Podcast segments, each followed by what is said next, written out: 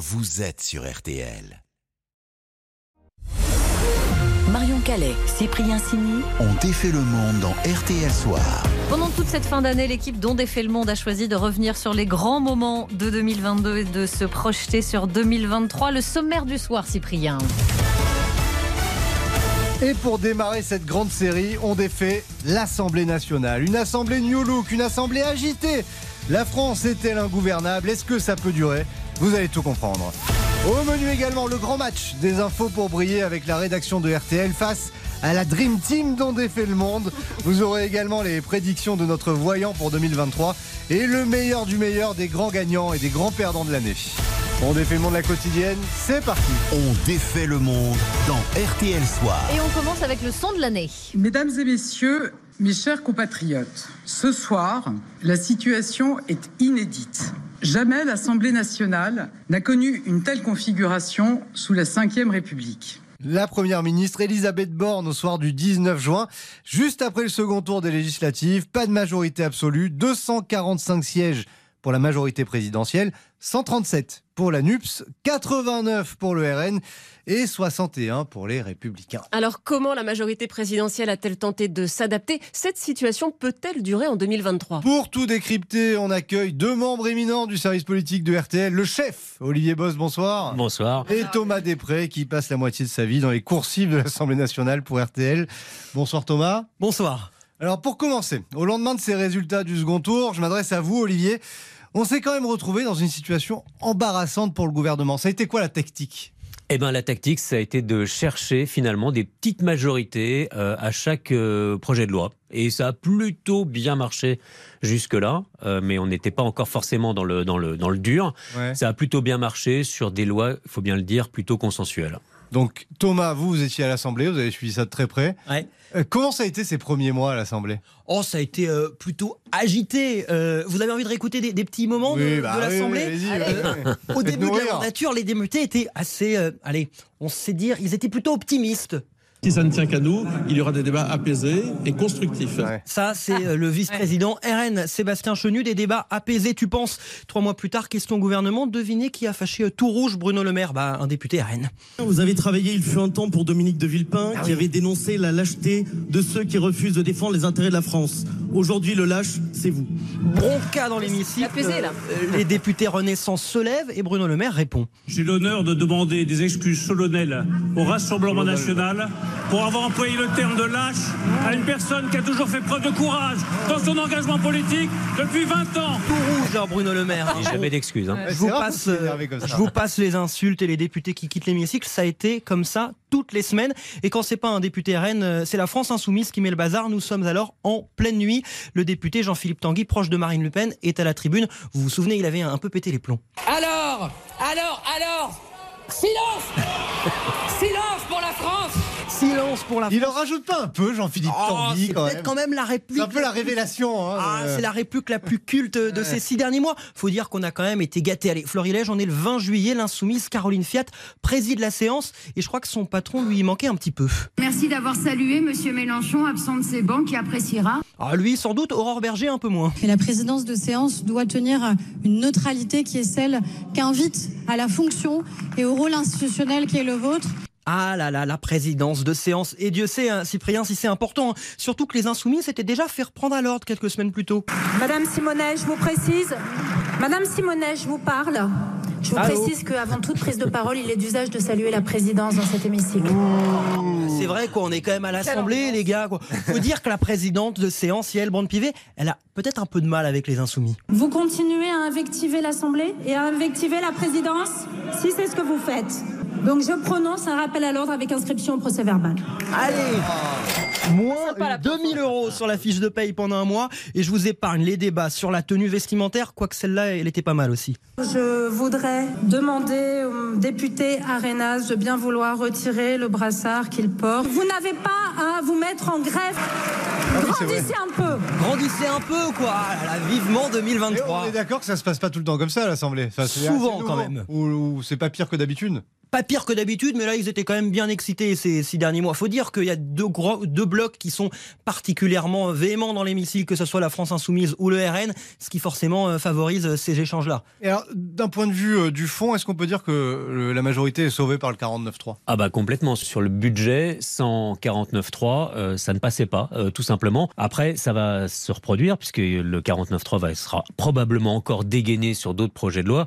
Il y a quelque chose qui tranche, si vous voulez. On a une ambiance, effectivement, qui par moments est éruptive, mais parce qu'il n'y a pas cette culture, finalement, d'une absence de majorité. Hmm. Et il n'y a pas de culture réelle euh, aujourd'hui de compromis. Mais finalement, même si on a tout ce qu'on a entendu euh, et, que Thomas a très très bien résumé, ça tranche quand même avec une assemblée qui finalement arrive à faire passer des choses, que ce soit avec le 49-3 ou même avec euh, des accords au coup par coup. Et ce qui est étonnant, c'est que finalement les Français ont donné la proportionnelle alors même que mm. euh, finalement des députés depuis des années militaient pour instaurer la proportionnelle. Ouais, la, proportionnelle dans d'autres pays, c'est plus calme hein, parce que bah, qu'il y a des compromis. Ouais. Il n'y a pas de compromis. Bon Thomas, Olivier, vous restez avec nous une petite pause et on va se projeter dans un instant sur 2023. tout de suite. Marion Calais, Cyprien Signy ont défait le monde. Marion Calais, Cyprien Signy ont défait le monde dans RTL Soir. On continue ce On défait le monde euh, spécial fin d'année. On parle politique et on défait cette Assemblée nationale inédite. Oui, cette nouvelle vitalité démocratique, ou alors la chienlit, ça dépend de quel côté on se place. On est toujours avec Olivier Bost, chef du service politique, et Thomas Després, notre monsieur Assemblée. Messieurs, les 49-3 à répétition. Alors, on l'a vu, c'est bien pratique, on en parlait tout à l'heure, mais ça peut durer comme ça jusqu'en 2027, franchement. Euh, c'est peu probable que la, situation euh, dure. Pas forcément parce que à cause du 49.3 et des recours au, 49.3, mais c'est par, euh, je dirais qu'il va y avoir un moment où tout ça va s'user et où Emmanuel Macron, qui je pense ne sera jamais décidé à lâcher un peu et à voir la fin de son quinquennat arriver, il voudra en clair, le président de la République voudra faire quelque chose jusqu'à la fin de son, son quinquennat. Et il y a un moment où le capital politique va manquer. Pour l'instant, il est sur un post-élection. On voit déjà que c'est compliqué par la configuration de l'Assemblée nationale. Et ça sera encore de plus en plus compliqué au fur et à mesure. Et je pense que toute cette ambiance qu'on a décrite juste avant va, au bout d'un moment, être compliquée, ingérable pour le président et qu'il aura besoin d'un nouvel élan. Est-ce que ça passera par, bah, par une dissolution Ah ouais, voilà. Ça peut être aussi. Vous lâchez le mot dissolution. Bah non, mais par une dissolution ou par un référendum. En tout cas, il va se passer quelque chose à mi-mandat, c'est évident. Il va devoir retrouver de l'élan. D'autant que plus le temps passe, plus les députés de la majorité vont s'émanciper euh, d'Emmanuel Macron. Ils n'ont plus rien à gagner à suivre Emmanuel Macron. C'est-à-dire qu'ils pourraient faire défection euh, à ce que demande le gouvernement, par exemple. Ah bah au fur et à mesure, ils pourraient euh, décider, oui, l'aile gauche de dire ce projet de loi il est trop à droite, l'aile droite il est trop à gauche. On va retrouver des frondeurs. Donc ça peut être le retour des frondeurs. Mais les différents euh, représentants, les différents partis pourraient s'allier de, façon différente Est-ce qu'il pourrait y avoir aussi de nouvelles alliances au sein de cette Assemblée nationale la NUPS qui explose. Alors, il y, a, plein de scénarios possibles. Ce qui est sûr, c'est que la fin, entre guillemets, du macronisme, ou en tout cas d'Emmanuel Macron, réouvre le champ. Et donc, on voit bien que les positions aujourd'hui, et notamment avec le vote pour euh, Éric Ciotti, la désignation d'Éric Ciotti à la tête des Républicains, va plutôt avoir comme tendance de rééclater le paysage politique et en tout cas de réaffirmer des indépendances. Donc, pour l'instant, euh, il est difficile d'imaginer en fait la fin de Macron. Et cette fin d'Emmanuel Macron à la tête de l'Élysée ne pousse pas à des alliances, mais plutôt au contraire à une réexplosion du, du, du système politique. Le match des infos. Pour briller dans On défait le monde. C'est l'heure du gros match des infos pour briller jusqu'à la fin de l'année. Nos spécialistes du soir vont défier, attention, roulement de tambour, l'équipe dont défait le monde. Oui, et c'est vous qui choisirez la meilleure info, Marion. Grosse pression dans ce studio. Atmosphère insoutenable, on se croirait à l'Assemblée. Et honneur aux invités. Olivier, c'est à vous. Avec quoi on brille?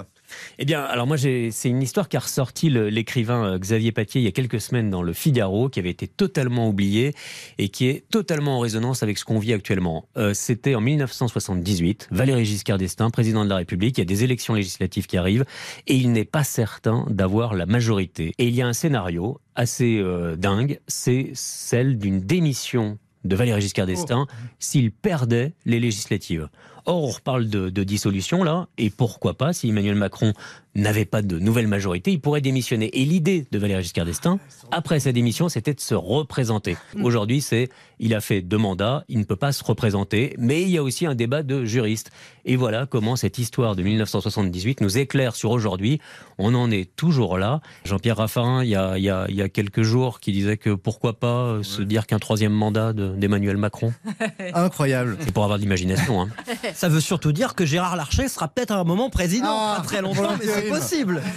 Ah, tiens, vous avez la parole, vous l'avez gardée, Thomas. Est-ce que vous saviez que l'Assemblée nationale était une véritable ville dans la ville?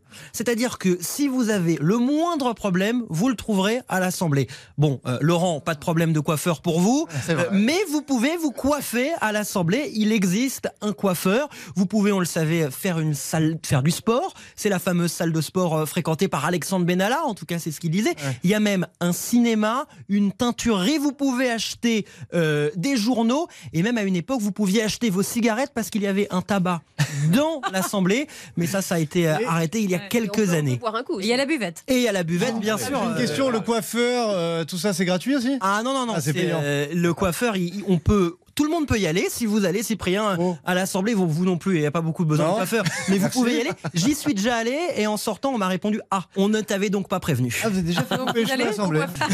Allez, autour de, de l'équipe dont défait le monde. Et c'est Isabelle qui se lance avec une info Guinness Book. Ouais, et mon info, c'est qu'il y a un président français dans le livre Guinness des records. Oh. Allez, devinez, je vous écoute. François Mitterrand au hasard Non. Aucune idée. hein. Non, le général de Gaulle, Charles de Gaulle. Pour quelle raison? Eh bien, il est le chef d'État qui a subi le plus de tentatives d'assassinat. 31 tentatives Oh. entre 44 et 66. Alors la plus célèbre, bien sûr, c'est l'attentat du petit Clamart en Ah ouais. 62, orchestré par l'OAS au nom de la défense de l'Algérie française. Opération qui avait été baptisée Charlotte Corday. Euh, 12 hommes qui ont tiré sur la, la DS-19 du président, où se trouvait sa femme aussi. 184 balles, 14 seulement qui ont atteint leur cible. Ce qui a fait dire au général, cette fois, c'était tangent, mais ces gens-là tirent comme des cochons. Et Isabelle a réussi à bluffer le service politique. Ah oui. hein. Ah ouais. Ouais, bravo Ouais. Isabelle. Je suis fière. Laurent, grosse pression. Aïe aïe aïe. Mon info pour briller, c'est que Jean-Casimir Perrier, le président de la République, qui est resté le moins longtemps à l'Élysée, seulement 6 mois et 20 jours entre 1894 et 1895. Donc oui, l'allocation a été de très courte durée. Nous sommes dans la troisième République. Il n'était bah, en fait pas très à l'aise dans ses fonctions. Il décida tout simplement de démissionner et de se retirer de la vie politique. On se prenait pas la tête à l'époque. Bon, j'ai un peu de temps pour réfléchir ou pas Non. entre toutes ces infos? Faut que je tranche maintenant? Allez, je vais dire Isabelle. Oh, merci Victoire dont défait le Ouais, monde. ouais, ouais. Merci les amis. Bravo, on défait le monde. C'est l'heure de l'instant voyance dans On défait le monde. Et c'est une tradition pour nos émissions de fin d'année dans euh, On défait le monde. On fait appel à un voyant pour préparer 2023. Mais oui, on sait jamais. hein. Alors, on avait déjà tenté le coup euh, l'an dernier. Voilà ce que nous avait prédit notre voyante pour la présidentielle. Moi, je vois beaucoup de surprises pour cette élection présidentielle. On parle beaucoup Macron, Le Pen, mais moi, dur, je hein. vois une nouvelle personne pour moi qui va arriver. Et je pense que Macron risque d'être un peu mis à mal par rapport à- aux élections présidentielles. Je vois un Éric Zemmour qui ne va pas pour moi accéder au poste de la présidentielle. C'est une nouvelle tête qui arrive et je vais le redire, il y aura beaucoup de surprises. On cherche toujours la nouvelle tête Ouais, et la surprise. Vous avez, vous avez gardé la même voyante ou pas? Non, alors justement, cette année, on remet ça, mais avec un nouveau voyant. C'est Jean Didier, auteur du pouvoir magique des pierres et des cristaux. L'année politique va être assez mouvementée. Moi, je vois une crise qui revient du type gilet jaune. Alors, je suis Ah. pas persuadé que ce soit vraiment les gilets jaunes qui reviennent, mais comme si quelqu'un a essayé de, de reprendre ça à son compte. euh, et ça va démarrer tout de suite à partir du printemps. Bon, bah, le printemps social, quoi. Les bonnets rouges. Ça promet. Allez, une petite pause et on se retrouve avec le meilleur des grands gagnants et des grands perdants de l'année. À tout de suite. On défait le monde. Marion Calais, Cyprien Sini. Marion Calais, Cyprien Sini. On défait le monde dans RTL Soir.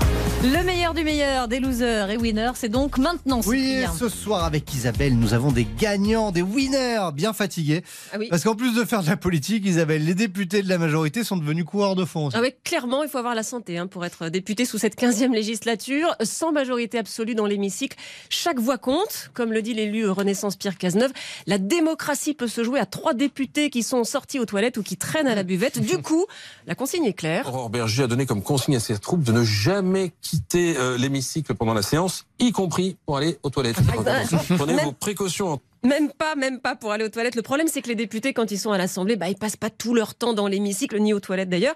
Ils bossent aussi très souvent en commission. Et c'est en même temps, pendant qu'on fabrique les lois, on en vote d'autres. Alors, imaginez les députés de travail, parfois tard le soir, comme ici en octobre à la commission des affaires sociales. Mes chers collègues, nous allons reprendre nos travaux concernant le projet de loi de Mais financement de la sécurité pendant sociale. ce temps-là, dans 2023. l'hémicycle, L'ordre du jour appelle la suite de l'examen de la première partie du projet de loi de finances pour 2023. on examine le les budget et au fil de des articles, Attention, on vote en commission, les portables vibrent sur les boucles WhatsApp ou Telegram.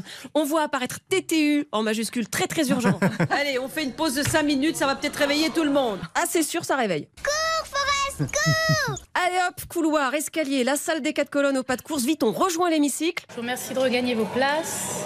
Le scrutin est ouvert. Le scrutin est clos. Voilà, et ça c'était en temps réel. Donc vous voyez, c'est hyper rapide, faut pas arriver en retard. Après hop, on repart dans l'autre sens. La salle des quatre colonnes, escalier, couloir. À l'arrivée, le travail de la commission reprend, comme moi, à bout de souffle.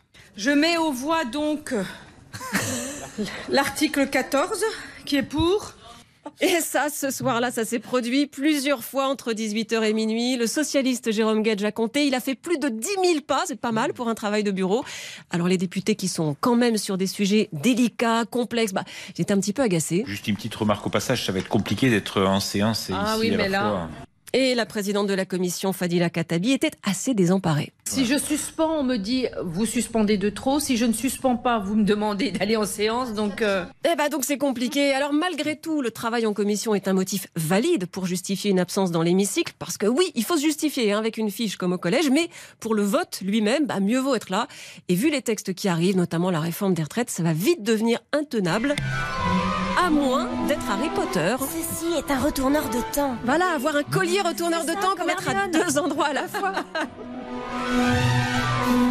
C'est du sport, être député. Donc allez, on termine maintenant avec euh, votre playlist euh, 2022. Oui, on termine toujours par une chanson qui illustre cette année 2022. Et Laurent, vous avez choisi un titre. Avec un titre de Big Flo et Oli sorti avant la présidentielle, une déclaration d'amour à la France, ça s'appelle Sacré bordel. Souvent, on trouve les réponses quand on les attend pas.